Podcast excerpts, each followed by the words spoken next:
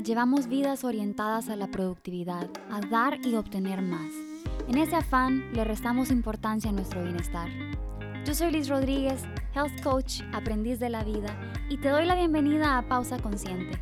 En este espacio vamos a explorar, a través de conversaciones, historias y reflexiones, formas conscientes de cuidarnos y así vivir con más energía, más alegría y más salud.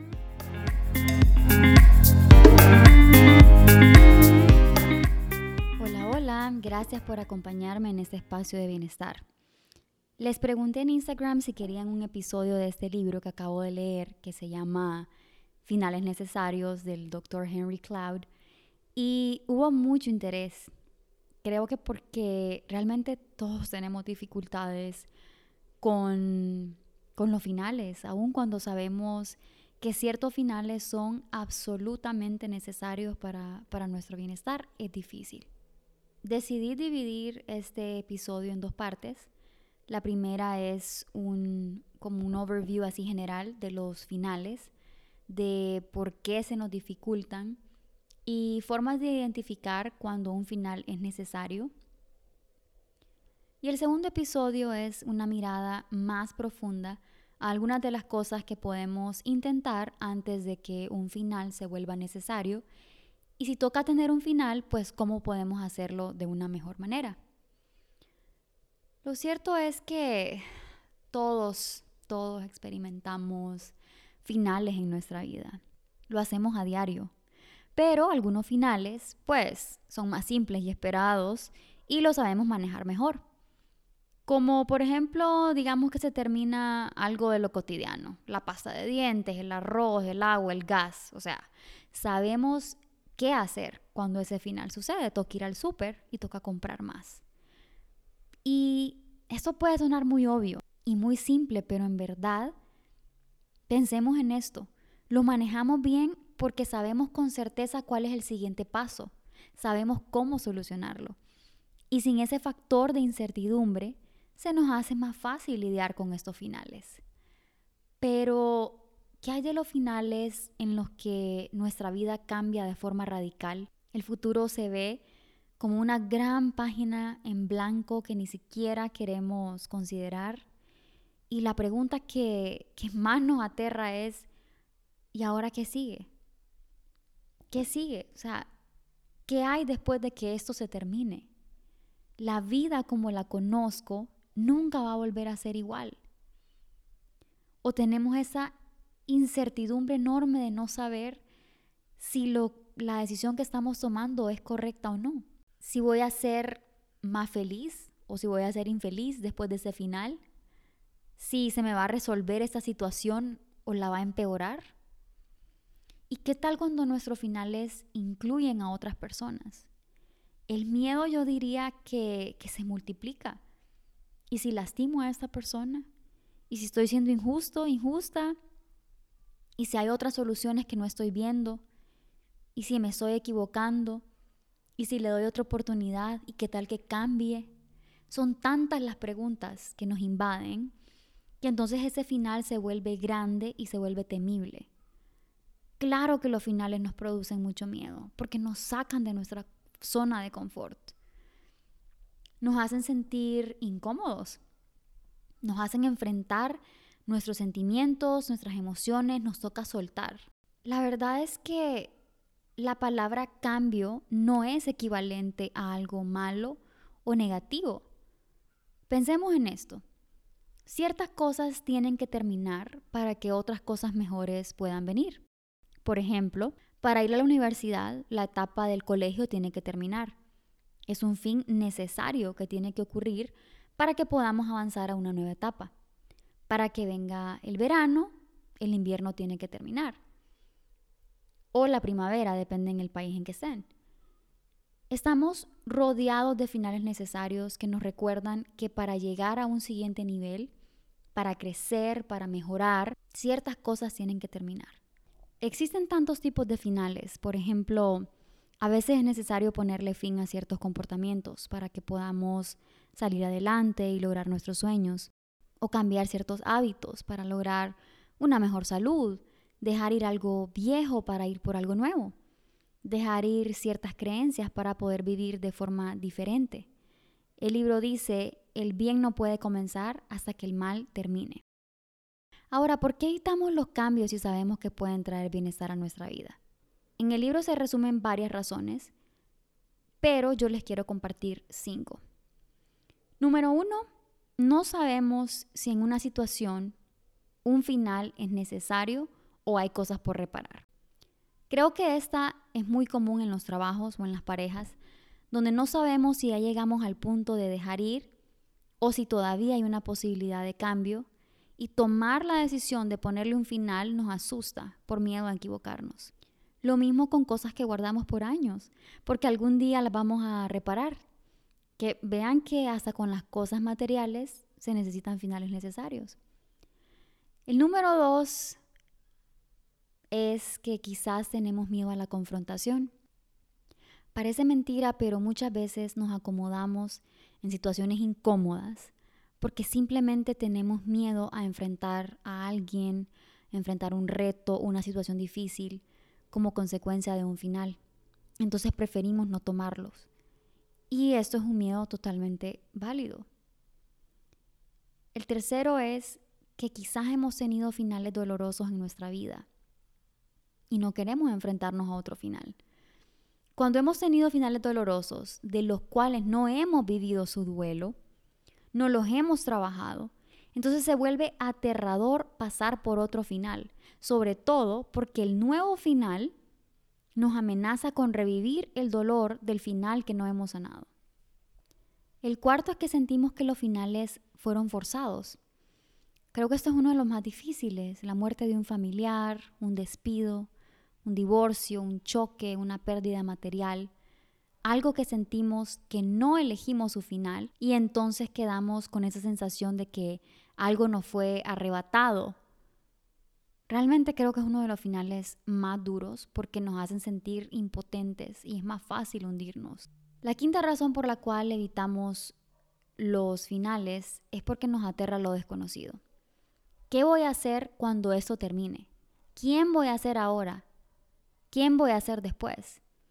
Cuando yo dejé mi trabajo, fue una decisión que me tomó meses llegar ahí, porque yo estaba muy apegada al título del trabajo a la importancia que ese trabajo me daba.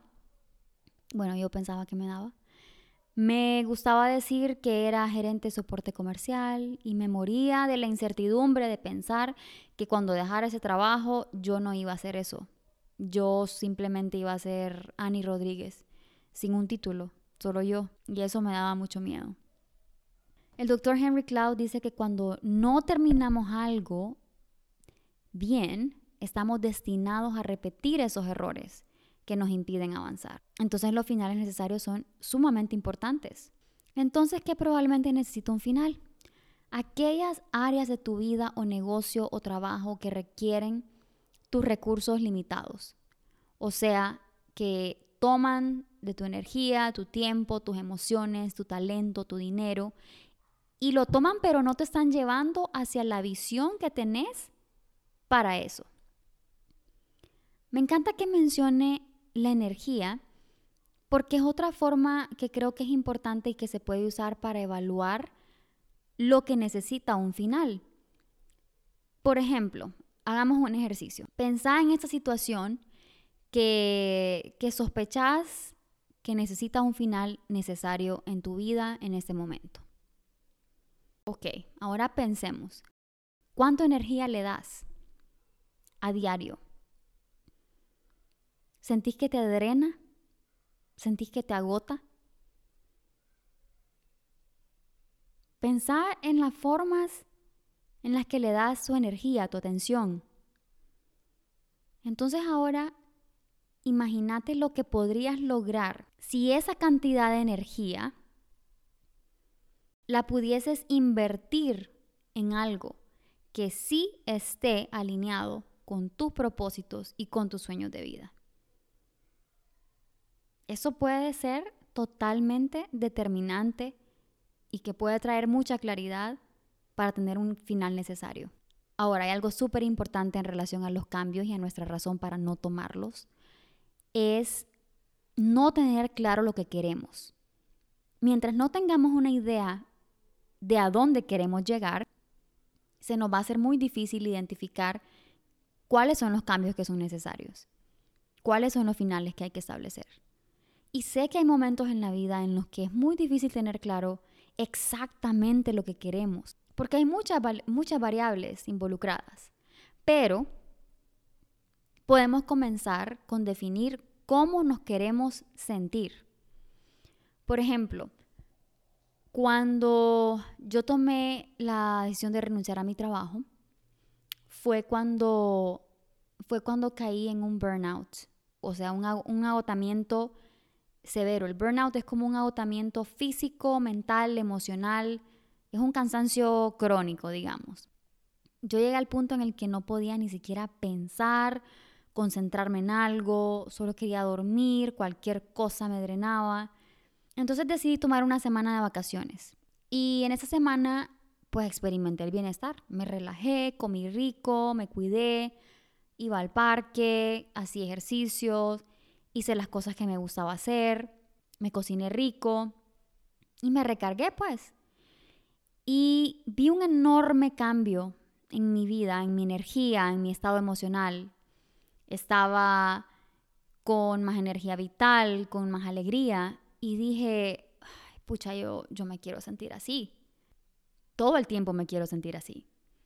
Y entonces cuando cuando todo mi ser supo que yo me quería sentir de esa forma, creo que ahí en ese momento me di cuenta que el nivel de exigencia de mi trabajo nunca me iba a permitir sentirme de esa manera, porque la carga laboral era demasiada. Entonces, ¿cómo te querés sentir? En, en ese trabajo, en esa relación, en tu carrera profesional, con vos mismo, con tu negocio, con tu equipo de trabajo. Escribilo. Hace un poquito de trabajo. Tal vez una lista de 10 cosas que querés sentir. Y eso te puede hacer, dar una pauta de las cosas que toca dejar ir para poder llegar a donde querés. Puede ser que te des cuenta que tenés que hacer ciertos hábitos, no sé, levantarte más temprano, comer mejor, ir a terapia, buscar terapia de pareja para tu relación, ir mudarte a un lugar seguro, lejos de algo o de alguien que represente un peligro en tu vida. Puede ser que te des cuenta que necesitas dejar ciertas creencias, ciertas amistades, ciertas actitudes, relaciones que no se alinean con lo que ahora sabes que querés. También te puede ayudar a identificar qué cosas están en tu control y qué cosas no lo están. Eso te va a permitir tomar responsabilidad de lo que sí está en tu control y dejar ir lo que no. Otro factor súper importante que quiero tocar es el factor tiempo. Esta frase me sorprendió mucho y la guardé del libro porque me encantó, me, me tocó mucho. Dice, en la ausencia de razones reales para creer que más tiempo ayudará, es probable que sea hora de un tipo de final. Te la voy a leer otra vez. En la ausencia de razones reales para creer que más tiempo ayudará, es probable que sea hora de un tipo de final. Leer esto duele un poquito. Duele escuchar que a veces el tiempo no lo arregla todo, porque prácticamente lo que estamos diciendo es que si no hay razones concretas que a mí me demuestren un cambio, darle más tiempo a eso no va a resolver nada. Y que nos podemos pasar años con esa ilusión de que el tiempo va a resolver algo que realmente necesito un final ya. Esta esperanza que el tiempo cambia las cosas o que las cosas van a cambiar solas eh, es complicado porque nos han enseñado que la esperanza es lo último que se pierde, ¿verdad? Entonces nos aferramos a eso, a la esperanza y a la situación y al deseo que mejore. Pero como dice Walter Rizzo, a veces lo primero que necesitamos perder es la esperanza para poder tener una dosis de realidad y darnos cuenta de que es hora de un final. Cuando yo tengo esperanzas en que alguien cambie, una pareja, un familiar, un colega, un empleado, el doctor Cloud dice que hay que considerar la realidad. Número uno, ¿qué cosas me muestra esa persona que me lleven realmente a creer en la posibilidad de un cambio. Número dos, ¿estoy dispuesto a aguantar X o Y comportamiento hasta que ese cambio llegue? Ojo, considerando que el comportamiento puede tomar años en llegar. El cambio puede tomar años en llegar. En el libro se mencionan ejemplos de ejecutivos que, por ejemplo, tienen problemas con un gerente, pero no lo dejan ir porque dicen, no, es que es muy bueno en X o Y cosa, tiene estas y estas habilidades, pero es que también no materializa lo que se supone que tiene que hacer, yo llevo años hablando con él, no cambia nada. Y entonces luego le preguntan a los ejecutivos, ok, este gerente es súper bueno y tiene sus habilidades, pero ¿estás dispuesto a aguantar ese dolor de cabeza y seguir en la misma situación, digamos, de aquí a tres años. Y ahí es donde los ejecutivos se dan cuenta y dicen, ¿sabes qué? No, no estoy dispuesto. Entonces es hora de un final. Te quiero dejar con una frase que dice así, aquello que parece el final es solo un nuevo comienzo. Así es, para que las cosas lindas y mejores puedan venir a nuestra vida, algo tiene que terminar. Es parte del proceso natural de la vida.